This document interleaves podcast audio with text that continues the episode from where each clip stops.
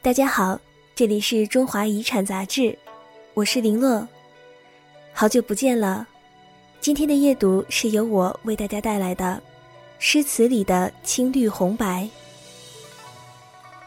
中国古典诗词是文学艺术的瑰宝，透过那些脍炙人口的诗词，我们可以看到荡漾在古人衣食住行里的青绿红白。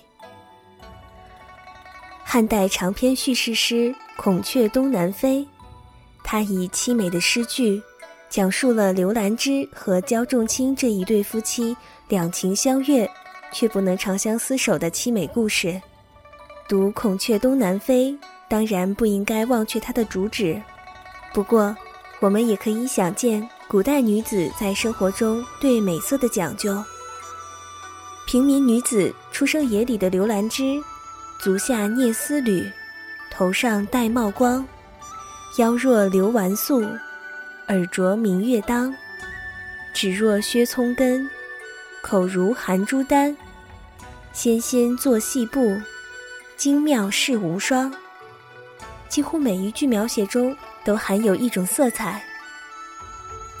脚下是彩色的丝质绣鞋，头上的戴帽装饰是稳重的褐黄。腰间系着素白色的束腰，耳中挂着月白色的耳刀，而口如含珠丹，一定是上了一抹口红。穷人如此，富人更不必说。丰富多彩并不是古代女子的专利，在士大夫的日常生活中，一样充满了赏心悦目的色彩。唐代有将黄酒染色的习惯。李贺《将进酒》中，“琉璃中琥珀浓，小草酒滴珍珠红”，讲的便是染色的黄酒。透明的琉璃酒杯适合欣赏酒色，染红后的酒一滴滴落下来，仿佛一粒粒红色的珍珠。最令人悠然神往的酒与酒具搭配，莫过于王翰《凉州曲》中的“葡萄美酒夜光杯”。紫红色的葡萄酒在光明如月色的夜光杯中晶莹摇晃，会放大如梦如幻的效果。这样的时刻，不仅酒香醇厚醉人，酒色也醉人。紫红的酒色与光泽透亮的杯盏堪称绝配。与李贺的浪漫、王翰的梦幻不同的是白居易。白居易的诗向来朴素。在其《问刘十九》一诗中，扑面而来的是温暖的乡土色。绿蚁新备酒，红泥小火炉。晚来天欲雪，能饮一杯无？新酿的酒没有过滤清的时候，会在酒面上浮起微绿如蚁的泡沫，被诗人形象地称作“绿蚁”。绿色翻腾的泡沫。配上红土烧制而成的温酒小火炉，在即将下雪的傍晚，你会不想喝一杯吗？粉墙低，梅花照眼，依然旧风味。这是北宋诗人周邦彦的院落。白墙背景上，一只红艳的梅花伸过墙头，明艳照眼。白色的墙壁犹如立体铺开的白色宣纸。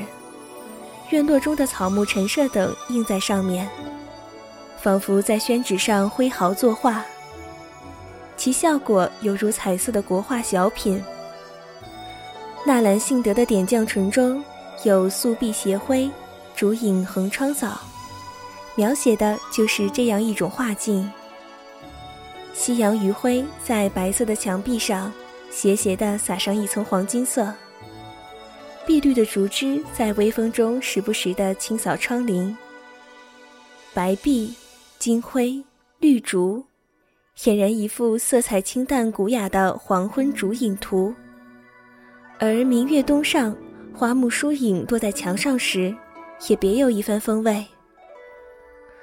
古人的庭院风雅若此，古人在颜色上用心如此，只令人惊叹。如今放眼望去。